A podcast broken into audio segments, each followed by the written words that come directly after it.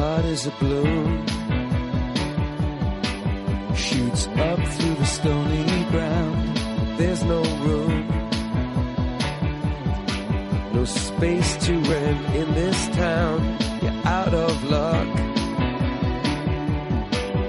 And the reason that you had to care, the traffic is stuck.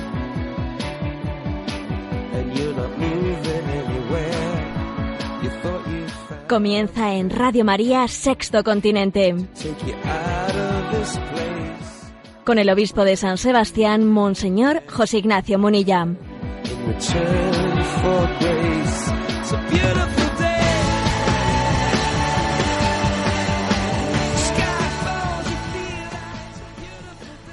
Un cordial saludo a todos los oyentes de Radio María. Un día más, con la gracia del Señor, nos disponemos a realizar este programa que se llama Sexto Continente, que lunes y viernes realizamos en directo de 8 a 9 de la mañana. Ayer fue el domingo del Buen Pastor. Y obviamente, pues el mensaje que un servidor envió a las redes, pues se hacía, se hacía eco de esa solemnidad de ese, en ese cuarto domingo de Pascua. Y elegí el primer versículo de ese Salmo 23. El Señor es mi pastor, nada me falta. Claro, que dice uno, pero no dice también la Sagrada Escritura, yo os daré pastores conformes a mi corazón. Entonces, a ver, si ya tenemos el, el buen pastor, que es Jesús, ¿por qué yo os daré pastores conformes a mi corazón? ¿No es suficiente con Jesús? ¿No hay algo ahí de contradictorio? Pues, pues la verdad es que no. Y quisiera decir una palabra para, para expresarlo. Recuerdo que cuando eh, pues estudiábamos allí ciencias naturales en el colegio, nos explicaban que entre los cuerpos transparentes y los cuerpos opacos hay un punto intermedio que es el de los cuerpos translúcidos. Y hay una gama de translúcidos pues muy amplia, una gama de translúcidos que va desde el que casi casi casi es transparente al que casi casi casi es opaco porque deja pasar muy poca luz, ¿no?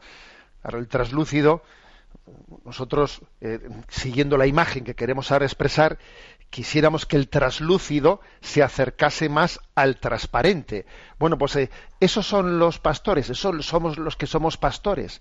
Somos conscientes de que somos traslúcidos, de que no somos eh, transparentes. Aquí el único transparente, el único que es eh, el buen pastor, el único es Jesucristo. Los demás somos un sacramento. Los demás eh, somos un signo suyo delante del mundo, un signo suyo que, que obviamente no es transparente, porque cargamos además al mismo tiempo con nuestra condición de pecadores. Y entonces dejamos pasar la, la luz de ese buen pastor y al mismo tiempo también a veces la velamos. Y entonces, ¿cómo traslucir y al mismo tiempo velar? Esta es una, un- una contradicción. Y hay personas que se escandalizan. Hay personas que cuando ven nuestro, eh, pues nuestras deficiencias, nuestro pecado, se escandalizan y no, y, no- y no entienden que los pastores, los que somos pastores, eh, pues debemos de, de ser una referencia en la medida en la medida en que dejamos traslucir la luz de Jesucristo sin que sin permitirle al, ene- al enemigo que nuestro pecado sea motivo sea motivo de escándalo. En este domingo del buen pastor pues oramos por todos los pastores para que sean un traslúcido tendente al transparente y no tendente al opaco oramos, eh, rezamos por ellos, porque es una, una gran responsabilidad la que Dios les ha dado en su vocación. Y nos acordamos de la divina pastora. Sí, la divina pastora, que en muchos lugares se celebra la víspera, ¿eh? el sábado víspera del domingo del buen pastor, pues es, un, es una imagen, es un ejemplo de cómo el traslúcido puede llegar a ser transparente. Y esa divina pastora, pues en su vida es capaz de, de reflejar eh, nítidamente, sin mancha de pecado, el, el corazón pastoral de Jesucristo.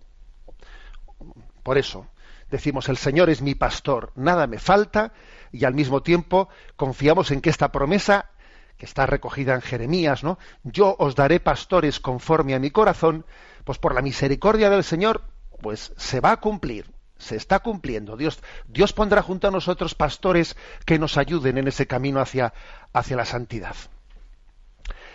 Sexto Continente es un programa que, que interactúa con vosotros también a través de las redes sociales, en Instagram y en Twitter, con la cuenta arroba obispo munilla, en eh, Facebook, en el muro que tiene mi nombre personal, eh, José Ignacio Munilla. Hay una página web multimedia en ticonfío.org en la que podéis encontrar por todos los recursos tanto de este programa como de como de otras eh, pues de, programas anteriores y de otros servicios están allí todos pues interrelacionados y a vuestro alcance en, en enticonfío.org los programas anteriores de Sexto Continente los tenéis también en esta página, los tenéis en el podcast de Radio María y en el canal de iVox Sexto Continente.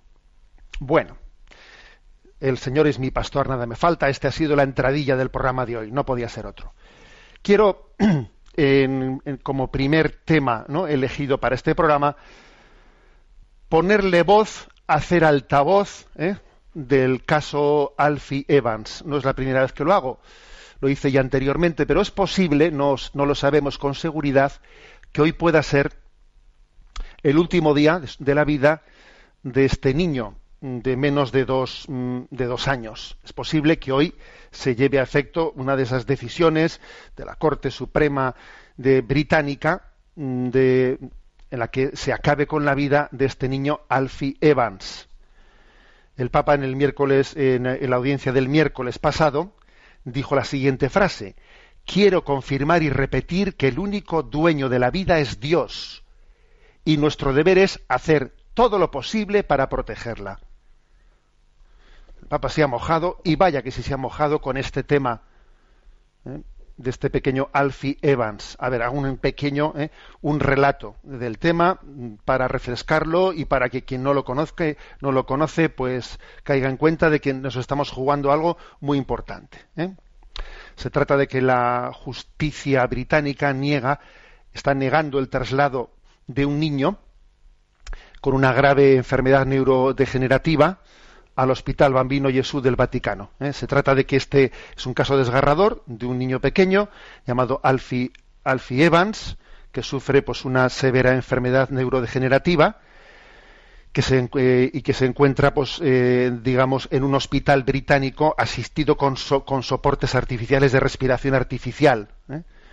No es, es un caso que, que, que vuelve a revivir un caso anterior, que fue el caso de Charlie Gard, también un niño que tuvo una rara enfermedad terminal y que la justicia británica decidió contra la voluntad de sus padres pues la desconexión de los aparatos que le permitían vivir y falleció en julio del año pasado. Ahora se repite la historia, repite la historia y entonces decir que este niño mm, a los siete meses de haber nacido perdió su movilidad y su desarrollo terminó en, un coma eh, y los médicos de, ese hospital de Liverpool donde está, bueno, dijeron que se veían incapaces de identificar la enfermedad neurodegenerativa y le conectaron ¿no? Pues a, un, a, un, soporte de ventilación artificial y después de una larga batalla judicial la familia ha perdido todos los recursos contra el Tribunal Supremo del Reino Unido que decidió que el niño sea desconectado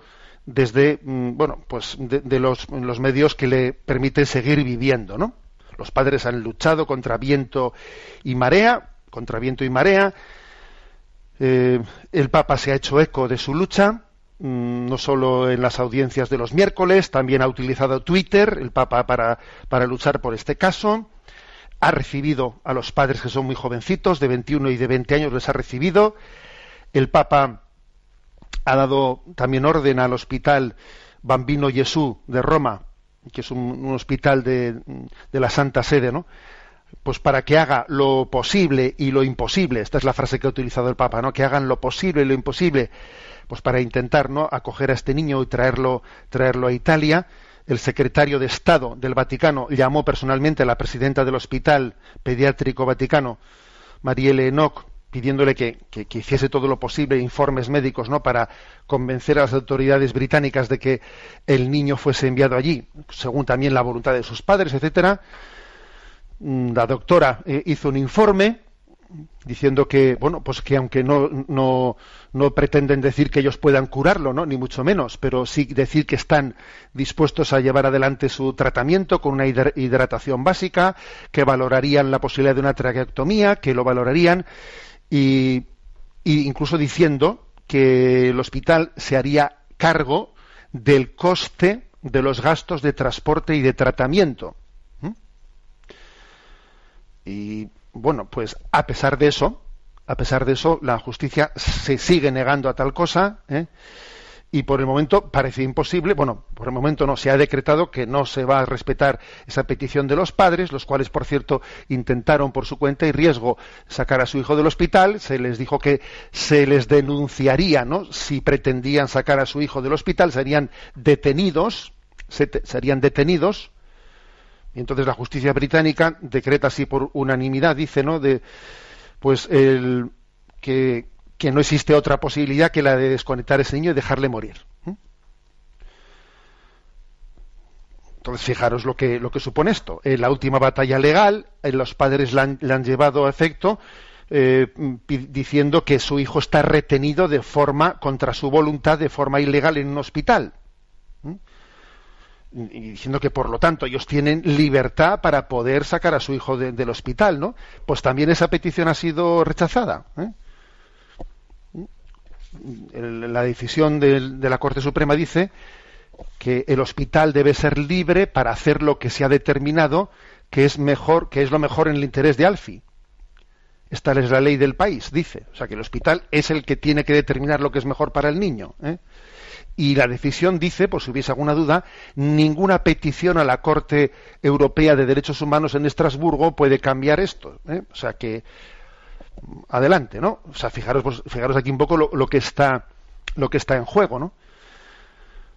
Mm, ¿Cuál es aquí la clave, la clave del asunto? Como os podéis imaginar, a ver, no, no es que se aquí no está en juego no está en juego mm, pues la, la, cuestión el debate el debate médico no eso no es lo que está en juego ¿eh? pues, si, si, esa enfermedad neurodegenerativa pueda tener un, pues un tratamiento o no pueda tenerlo si tiene más recorrido menos recorrido a ver eso obviamente no creo que es lo que está en juego y cuando la, la presidenta del Bambino Jesús del Vaticano pues ha escrito esa carta, etcétera, pues no, no, no está discutiendo a los médicos de Liverpool, ustedes lo han hecho bien, no lo han hecho bien. A ver, no, no, no es eso lo que está discutiendo. ¿eh? Aquí lo que está en juego es otra cosa. Lo que está en juego es, a ver, es que ¿quién tiene la patria potestad sobre un niño para, tomar decisiones sobre su vida? Es que el Estado, es que los Estados son los que van a tener la autoridad última sobre la vida de los hijos.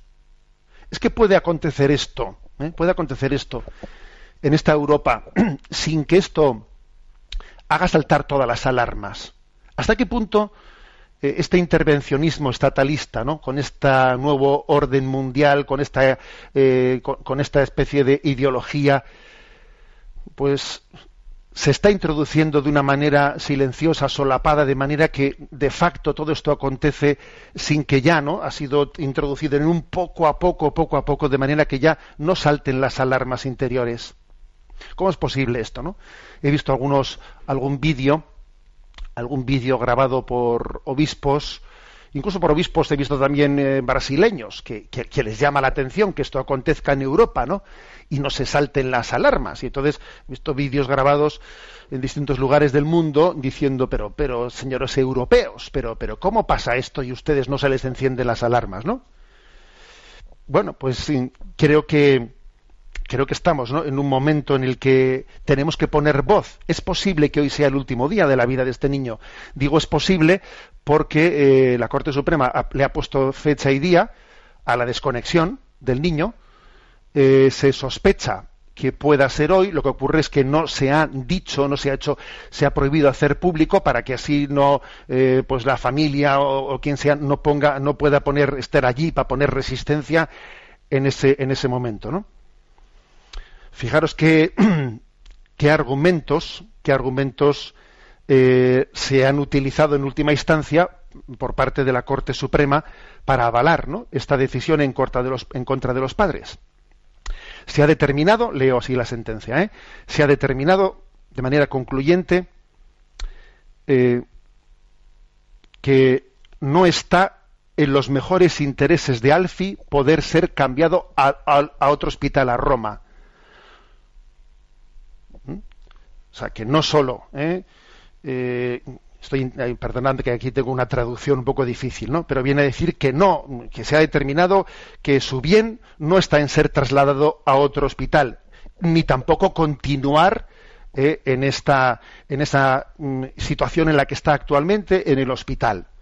La Corte Suprema determina el bien de ese niño no es ni que vaya a Roma ni que siga conectado. Obviamente el bien del niño es que sea desconectado y lo deciden ellos y punto. ¿eh? No es legal, por lo tanto, dice, continuar reteniéndolo. La liberación a la que tiene derecho es la liberación de la imposición de ese tratamiento. O sea, el niño tiene derecho a que se le libere de ese tratamiento. Es decir, el niño tiene derecho a que se le aplique la eutanasia. Y ya está, porque lo decide el Tribunal Supremo. Dice que el niño tiene ese derecho. Y no hay motivos para más retrasos. Y por si hubiese alguna duda, ninguna solicitud al Tribunal Europeo de Derechos de Estrasburgo puede cambiar esto. Bueno, yo este es este es un, auténtico debate, un auténtico debate que está pasando desapercibido. ¿eh? ¿Qué es lo que está detrás de esto? Fijaros, hace unos hace unas décadas eh, este nuevo orden mundial se nos presentaba bajo el parámetro del derecho a elegir ¿Os acordáis? ¿Eh? El derecho a elegir era el santo y seña, era el emblema de ese nuevo orden mundial. Derecho a elegir, derecho a elegir. Pero una vez que ese nuevo orden mundial se va haciendo, ¿no? Se va haciendo pues eh, con, el, con el poder, ya no utiliza la expresión derecho a elegir. ¿eh? El derecho a la objeción de conciencia fue invocado por ese, por esa nueva, ¿eh? por, ese nuevo orden mundial cuando no tenía el poder. Cuando no tenía el poder hablaba de derecho a la objeción de conciencia, derecho a elegir. Pero una vez que ha alcanzado el poder, ya nadie habla del derecho a la objeción de conciencia. ¿Eh? El derecho a la objeción de conciencia, antes de alcanzar el poder, era una reivindicación revolucionaria. En este momento, el derecho a la objeción de conciencia es algo retrógrado. Retrógrado es un involucionismo. ¿Mm?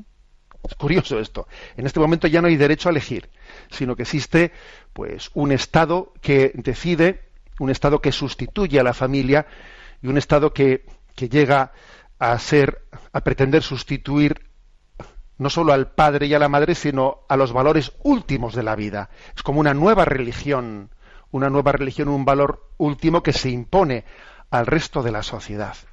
Bueno, me parecía que la palabra del Papa, la repito, la que dijo este miércoles, quiero confirmar y repetir que el único dueño de la vida es Dios y nuestro deber es hacer todo lo posible para protegerla. Y me permito añadir yo, y los padres han recibido de Dios esa autoridad, esa patria potestad en el discernimiento sobre el cuidado de sus hijos y un Estado jamás podrá quitar la patria potestad de unos padres de no ser que, obviamente, estén obrando pues, en contra del derecho natural contra sus hijos, claro. Bueno, rezamos por este niño, ¿eh? por Alfie Evans, que además también hay que decir que no, que no es el último, no es el único caso, que también hay también algún otro caso del que el Papa se ha hecho eco, como el caso de Vicente Lambert. Vicente Lambert es un ciudadano francés de 41 años que lleva ya 10 años en un estado de coma, sufrió un accidente de coche en el año 2008 y está en el hospital de Reims.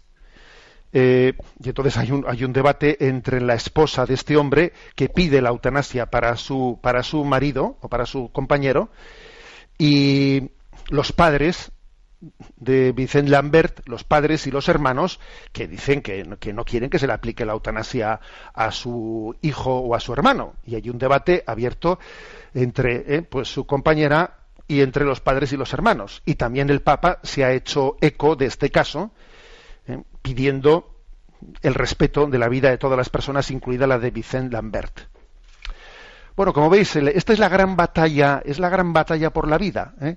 En la batalla por la familia y por la vida se está jugando, ¿no? Como decía San Juan Pablo II, se juega el futuro, el futuro de la humanidad. Bueno, duro el tema que hemos tratado, pero, pero es también eh, es la verdad de la vida. Le pedimos al Señor, nuestro buen pastor, ¿no? en este rezo, canto del Salmo 23, que cuide de nosotros y que cuide también de una manera muy especial de este niño, Alfie Evans.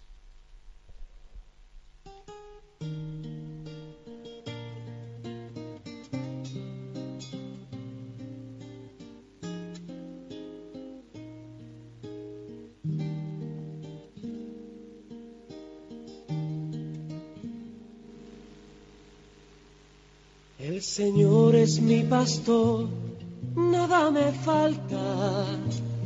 El Señor es mi pastor.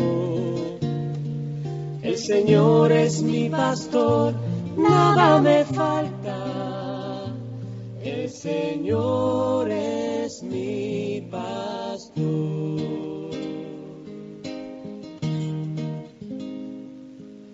Praderas reposa mi alma, en su agua descansa mi sed.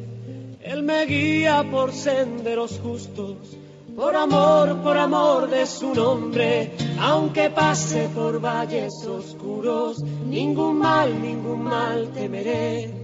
Porque sé que el Señor va conmigo, su callado sostiene mi fe. Eh, el Señor es mi pastor, nada me falta. El Señor es mi pastor. El Señor es mi pastor, nada me falta. El Señor es mi pastor.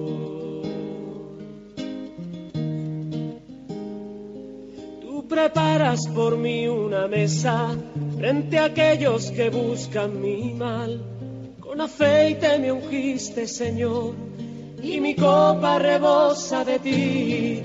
Gloria a Dios Padre Omnipotente y a su Hijo Jesús el Señor y al Espíritu que habita en el mundo por los siglos eternos. Amén. El Señor es mi pastor, nada me falta. El Señor es mi pastor. El Señor es mi pastor, nada me falta. El Señor es mi pastor.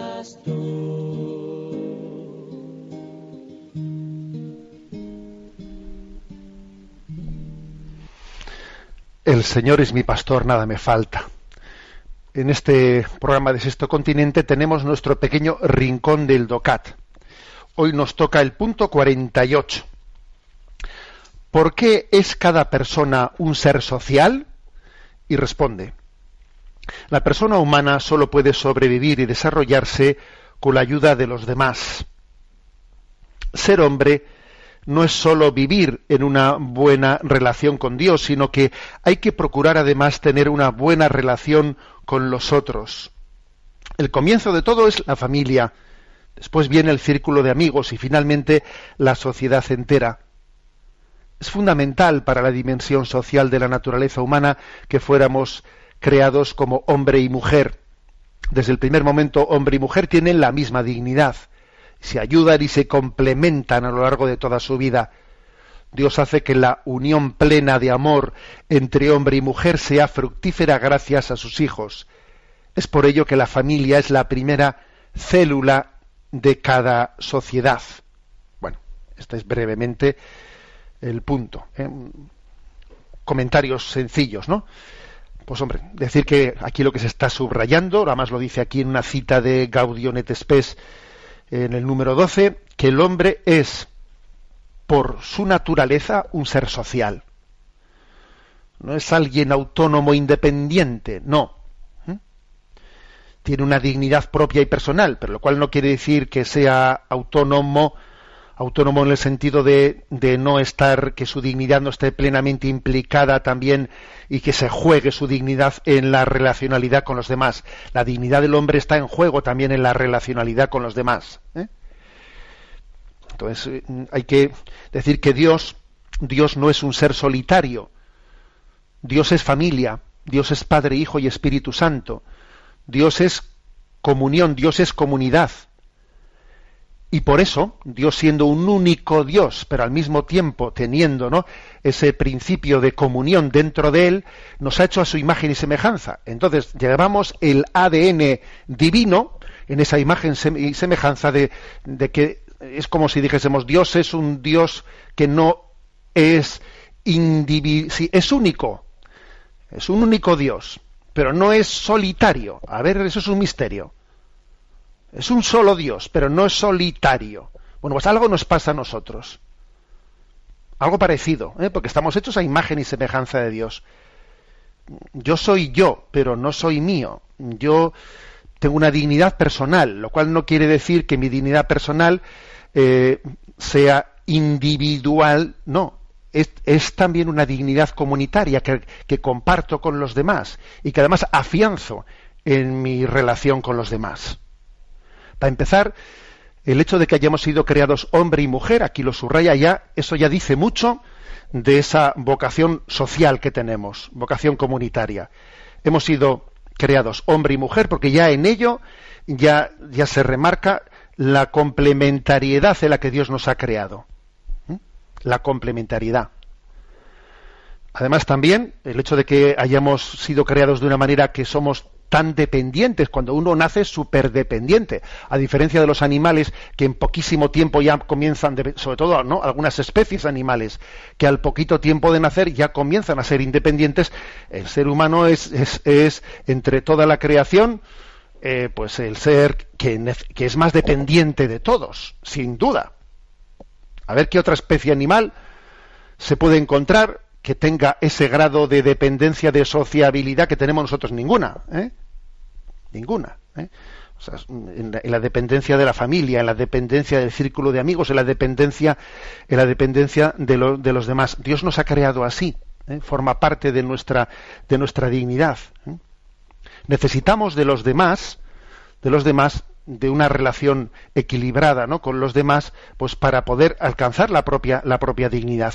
Y en esta relación con los demás se incluye también a Dios mismo, sin duda alguna que, con el que tenemos una relacionalidad, pues, ¿eh? de, como punto de partida en nuestra vida. Em, esta es la afirmación ¿eh? de este punto 48. Quizás estamos en una, en una sociedad en la que se remarca, se remarca, se ha remarcado de una manera unilateral el aspecto, eh, pues el aspecto de la de la originalidad ¿no? de nuestra personalidad, mm, haciendo que los vínculos de, interacción y de relación con los demás no sean de alguna manera eh, una parte esencial de nuestra dignidad. Se ha remarcado muchísimo pues el aspecto de la dignidad del hombre autónomo, el hombre autónomo, el hombre autónomo por otra parte una gran mentira, porque luego en la realidad eh, se proclama la autonomía, se proclama la libertad y luego se impone, ¿no? Se va imponiendo una visión absolutamente pues programada desde las ideologías que se impone al hombre, pero en teoría se le engaña diciendo que él es autónomo y que él es, ¿no? El único principio y fundamento de su propia dignidad y no es verdad. ¿eh? En resumen, estamos creados a imagen y semejanza de Dios.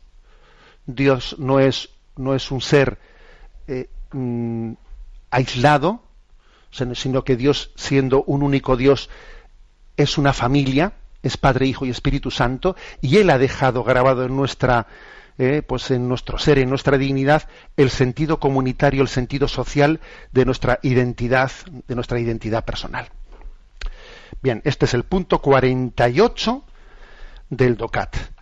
Y ahora vamos a dar paso en este programa a, a, los oyentes que podéis llegar a hacer llegar vuestras preguntas al correo sextocontinente arroba radiomaria.es sextocontinente arroba radiomaria.es es el correo electrónico en el que los oyentes de este programa pues pueden hacer pues llegar sus eh, preguntas, sus aportaciones, sus comentarios que son bienvenidos e intentamos atenderlos. Y pido disculpas pues por nuestras también, bueno, pues porque uno siempre sé que eh, podemos llegar a atender todo bien, ¿eh? pero bueno.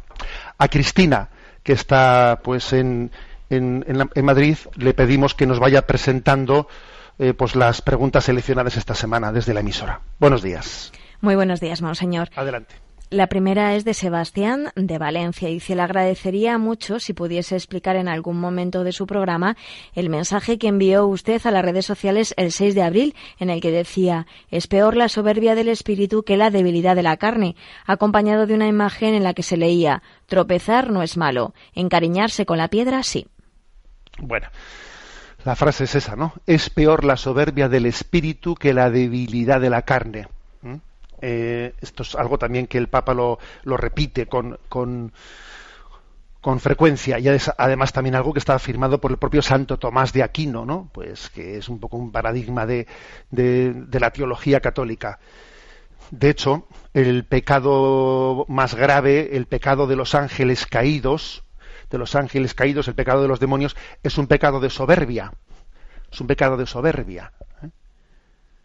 De hecho, los pecados que están ligados a la debilidad de la carne, pues como puede ser pues, pues la gula, la pereza, eh, pues son de alguna manera pecados que mm, no suelen tener eh, mm, tan fácilmente el consentimiento pleno de la voluntad. Hombre, a veces sí, ¿verdad?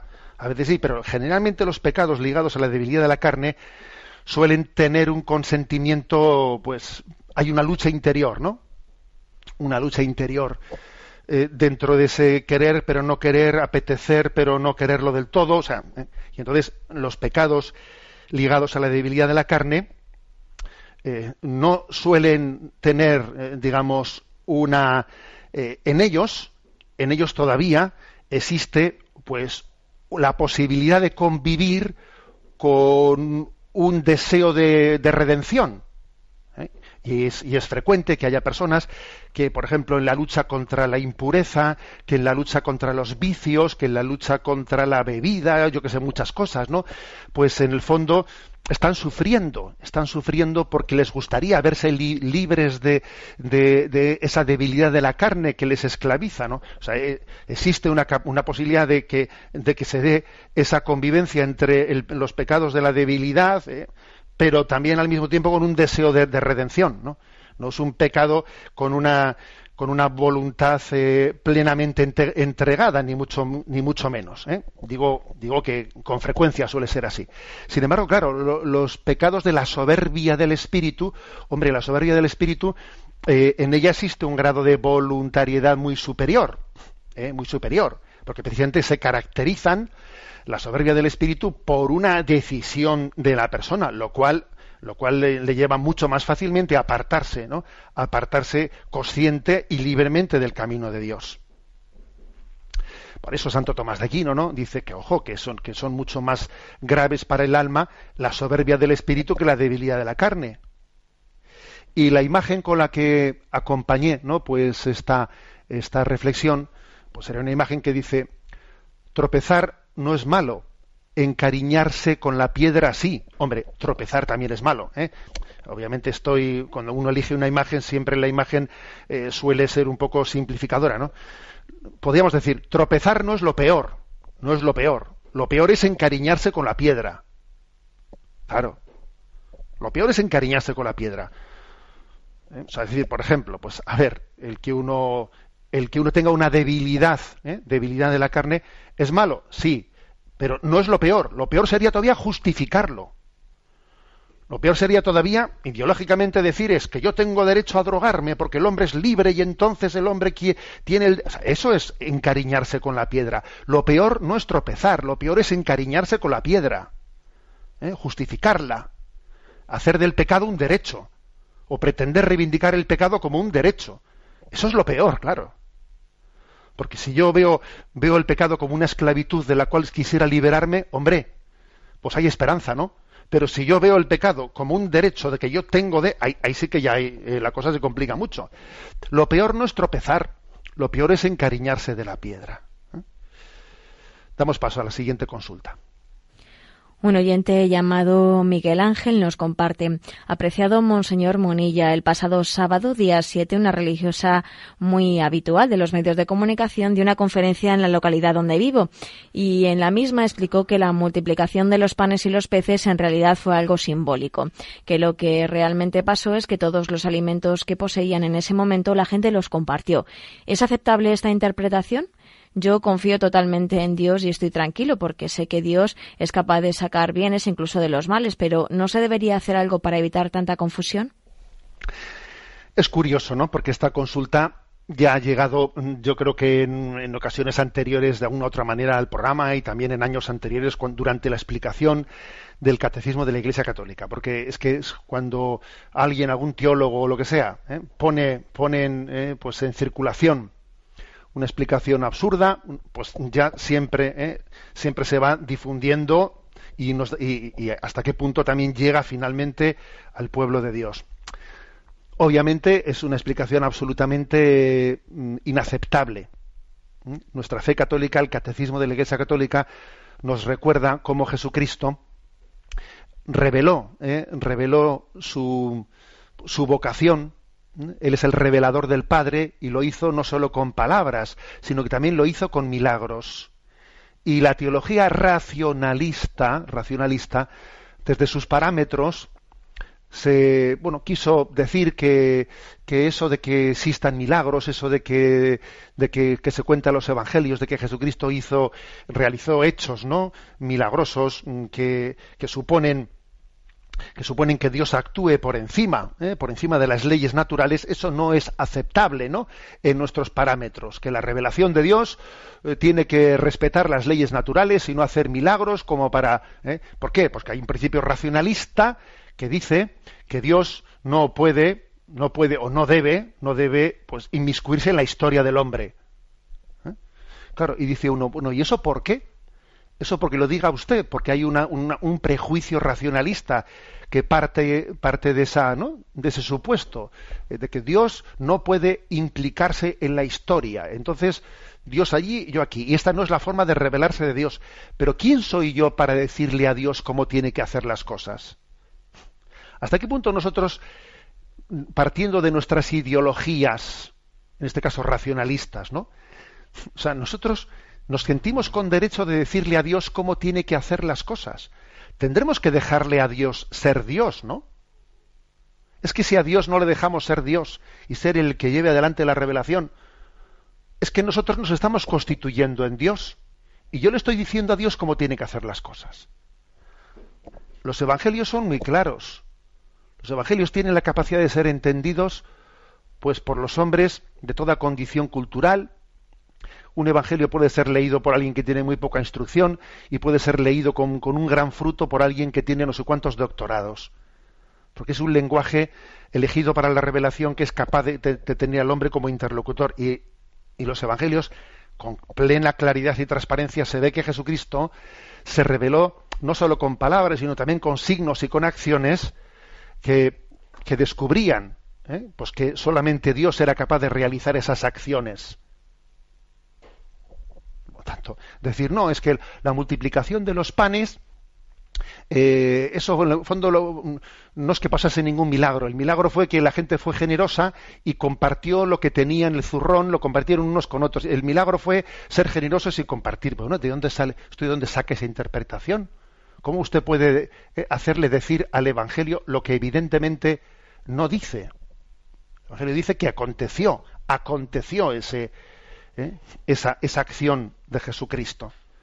Es curioso porque en el fondo se trata de utilizar el Evangelio como un instrumento, ¿no? Como un instrumento, digamos, de valores éticos, pero negándole al Evangelio el acontecimiento de que Dios viene a, viene a nosotros. La encarnación es un acontecimiento. En la encarnación Dios entró en la historia. Y no, y no entró en la historia para, para rozarla, sino para cambiarla pues, íntimamente, ¿no? Desde dentro. el, Evangelio, antes del relato de bonitas parábolas así, digamos, eh, utilizables para, eh, pues para la educación moral, antes que eso, el relato, el Evangelio es el relato de un acontecimiento. Es curioso esto. ¿eh? Y además pasa una cosa, que cuando se niega a los milagros y se pretende utilizarlos meramente como, como símbolos pedagógicos, etcétera, ¿no? Por ejemplo, cuando luego el Evangelio de San Juan, después del discurso eucarístico, después de la multiplicación de los panes, el Evangelio de San Juan después narra el relato de la Eucaristía. Después de la multiplicación, dice, hace el discurso del pan de vida. Este es el pan de vida, el que come mi carne y bebe mi sangre, etcétera, etcétera, ¿no? ¿Qué ocurre? Que el que ha negado la historicidad de los evangelios, luego también está inevitablemente va a negar también toda la veracidad de ese don de la Eucaristía y dirá que la Eucaristía no es que Jesucristo esté presente en ella realmente, no es un símbolo. Claro, también el, milagro no era histórico. Luego también de ahí se deriva que la, eh, la, pretensión de explicación que hace de que yo soy el pan de vida eh, no, va a creer realmente lo que es la Eucaristía tal y como Jesucristo la, afirma y la Iglesia la predica. No va a creer. Dirá también que la Eucaristía es un mero símbolo, ¿no? O sea que en el fondo detrás de esto hay una deshistorización, deshistorización del Evangelio. Una mera reducción del Evangelio a una parábola moral. ¿eh? Un moralismo, un moralismo, ¿no? Olvidando que lo más grande del Evangelio es el acontecimiento, que Dios entra en la historia y la transforma. Y claro, cuando estas cosas encima vienen pues por personas consagradas, como el, como el oyente nos consulta, pues todavía es más triste, más triste. Y comprendo que esto pues causa confusión en el pueblo de Dios y que, bueno, pues ¿qué, queréis que os diga? Que recéis por los pastores para que Dios nos dé la capacidad de, poder ¿eh? gobernar el rebaño que se nos ha encomendado, porque, porque no es por excusarme, ni mucho menos, pero ciertamente es complicado. ¿eh?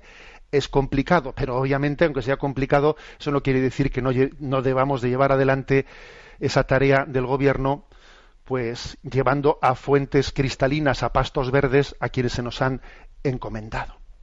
Bueno, estamos todavía haciéndonos eco de la fiesta del buen pastor de ayer y que escuchamos esta canción del buen pastor de Cristóbal Fones. Bajando los montes me ves pastor fiel, conoces mis manos, conoces mis pies, cautivo en mis miedos, me pierdo de ti, puerta siempre abierta de un solo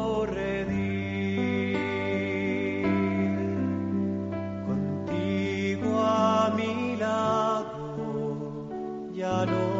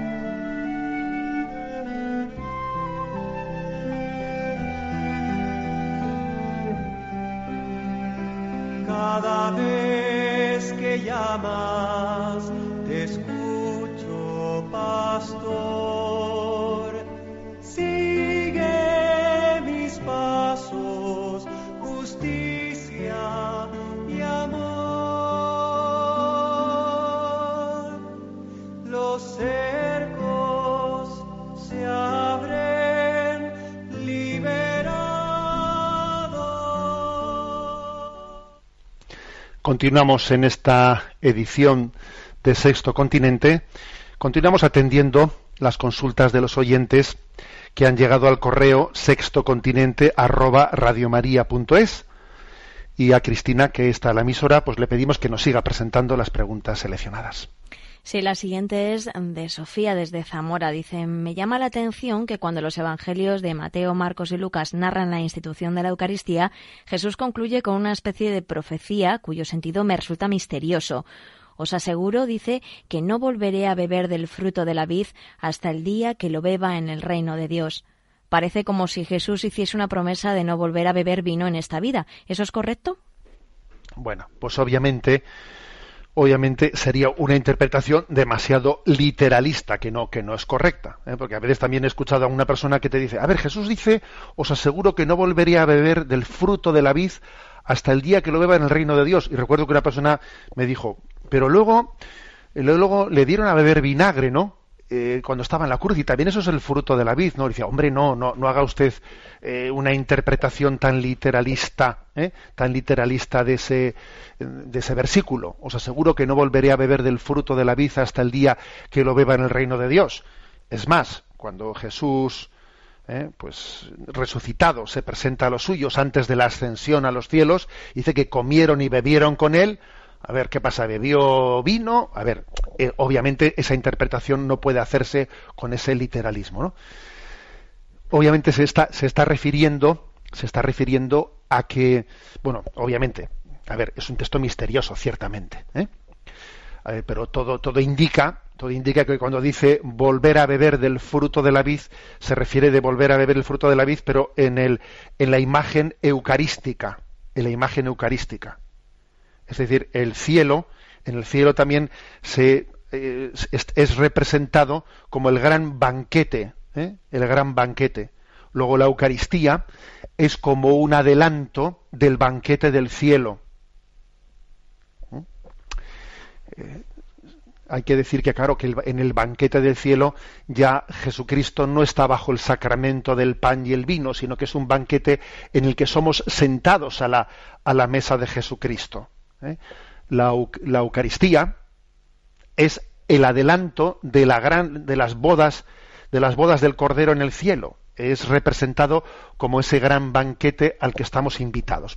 Por eso, digamos, de la Eucaristía está adelantando no, el jueves santo, la última cena, no, no solo adelanta la pasión, este es mi cuerpo que será entregado por vosotros, sino que también eh, la Eucaristía está adelantando lo que es la resurrección y lo que es el banquete celestial. ¿eh? O sea, Jesucristo es como si nos dijese con esta frase, detrás de esta frase, no, os aseguro que no volveré a beber del fruto de la vid hasta el día que lo beba el reino de Dios, es como si nos dijese, mira, de la Eucaristía al cielo, algo así. ¿eh? Sería como la interpretación, digamos, de este, de este texto, de la Eucaristía al cielo. Y allí todos celebraremos ese gran banquete en el que en el que, al que, para el que nos hemos preparado durante esta vida eh, a través del sacramento de la Eucaristía instituido por Jesús en la última cena. Adelante con la siguiente consulta. Un oyente llamado Juan Vicente nos plantea lo siguiente. Le rogaría que modificaran la oración del acto de contrición y suprimieran o sustituyesen la última frase porque además de que no es Dios quien castiga a los pecadores, da una falsa imagen del Dios que es amor. Nunca ha sido voluntad de Dios amedrentarnos a nosotros pecadores, sino inspirar una confianza total en su infinita misericordia que nos lleve a amarle en total libertad.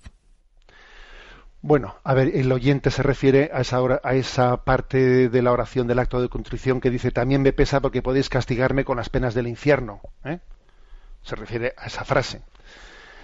Mm, vamos a ver, eh, por supuesto que la Iglesia, para empezar, es una oración, ¿eh? es una oración mm, no, desconozco francamente cuál es el origen de la oración, desconozco pues qué antigüedad tiene, desconozco, bueno, ¿eh?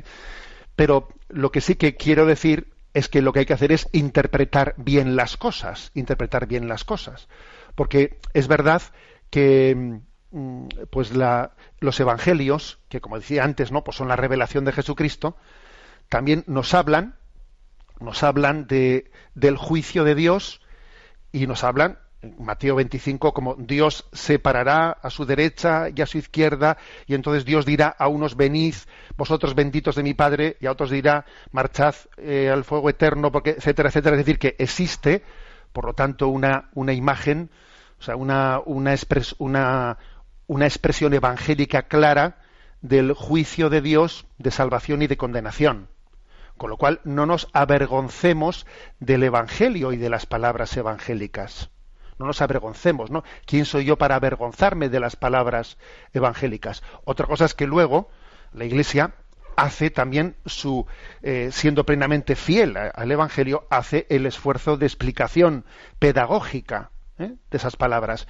Y el Catecismo de la Iglesia Católica nos dice que en el fondo la condenación de Dios al hombre coincide, coincide con la autoexclusión del hombre de la salvación de Dios. En el fondo, la condenación de Dios no es sino la confirmación de Dios eh, a, ese, esa autoexclusión del hombre en, en el que utiliza su libertad para rechazar la gracia de Dios. La condenación de Dios coincide, lo que hace es confirmar la autoexclusión del hombre. Esa es la, eh, la explicación que la Iglesia da del Evangelio, pero obviamente no cambia, el, o sea, nosotros no somos quienes para cambiar el Evangelio. Y cuando esa expresión del acto de contrición dice, me pesa de todo corazón de haberos ofendido, también me pesa porque podéis castigarme con las penas del infierno, está recordando una, una doctrina que es la diferencia entre el dolor de contrición y el dolor de atricción. Y el dolor más perfecto, por parte el que debemos de procurar y al que debemos de tender es el dolor de contrición, es decir, que nos duela el pecado por haber ofendido a Dios, por porque Dios se merece ser amado, porque Dios me ama de una manera incondicional que, que a mí el, el, pecado me debe de doler, pues porque Dios no se ha amado, porque Dios no se ha correspondido. Pero también es verdad que cuando el amor es insuficiente en nosotros, nos ayuda también la atricción. Y la atricción es el dolor, no, no ya tanto o no directamente, mejor dicho, ¿eh? no directamente por, porque el amor de Dios no sea amado, sino por las consecuencias que eso tiene en nosotros.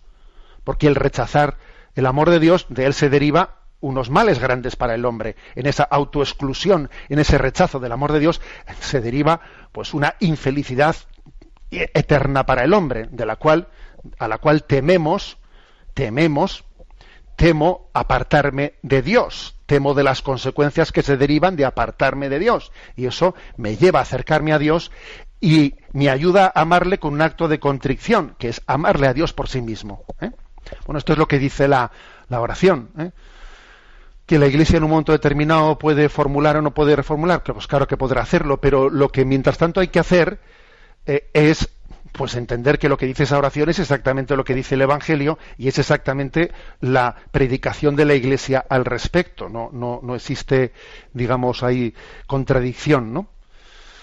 Bueno, aunque sea brevemente una última pregunta. Un oyente nos comparte su sufrimiento. Dice, buenos días, monseñor. Usted nos ha hablado de alegría y paz interior en esta Pascua. No se puede imaginar lo difícil que es cuando ves a tu hijo que no sale del pozo, no hace nada con su vida y el demonio con su poder lo lleva una y otra vez a jugarse el dinero. Es verdad que el bien triunfará sobre el mal, pero a mí me tarda, la verdad. Pienso que se ha hecho la luz después de hablar con él, pero unos días después vuelve la oscuridad. Usted nos habla de perseverancia en la oración y lo hago, aunque unas veces más débil son seis años ya y todo sigue igual. Le pregunto tantas veces al Señor por qué y cuándo va a hacer algo y le pido perdón porque yo no soy fuerte como él en Getsemaní. Que el Señor me ayude a perseverar. Qué difícil entender por qué permite estas cosas. Sé que si abandono a Dios pierdo mucho, pero hoy es un mal día. Bueno, pues también gracias por compartir su mal día con nosotros, porque queremos también que sea un buen día. ¿eh?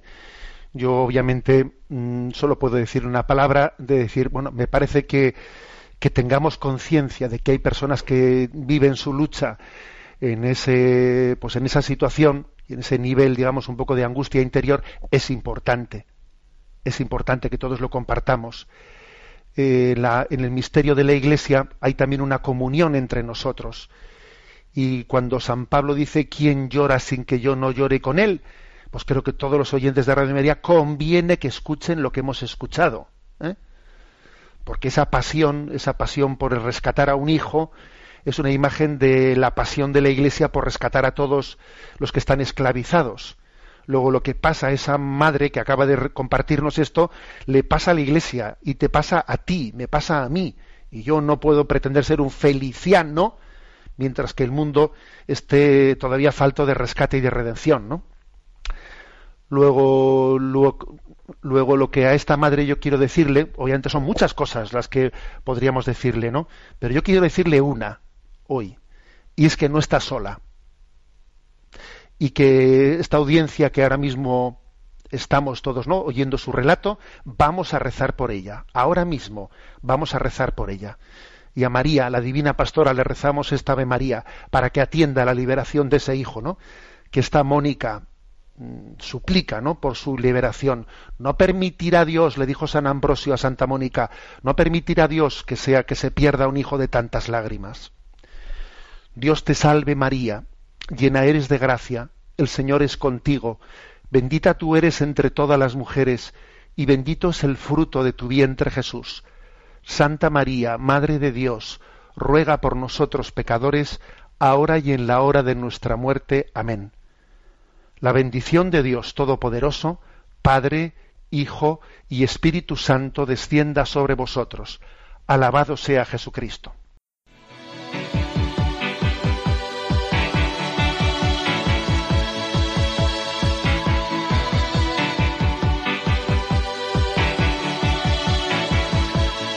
is a balloon shoots up through the stony ground. There's no room, space to rent in this town. You're out of luck, and the reason that you had to care, the traffic is stuck, and you're not moving anywhere. You thought you found a friend. Han escuchado en Radio María Sexto Continente, un programa dirigido por el obispo de San Sebastián, Monseñor José Ignacio Monilla. for grace.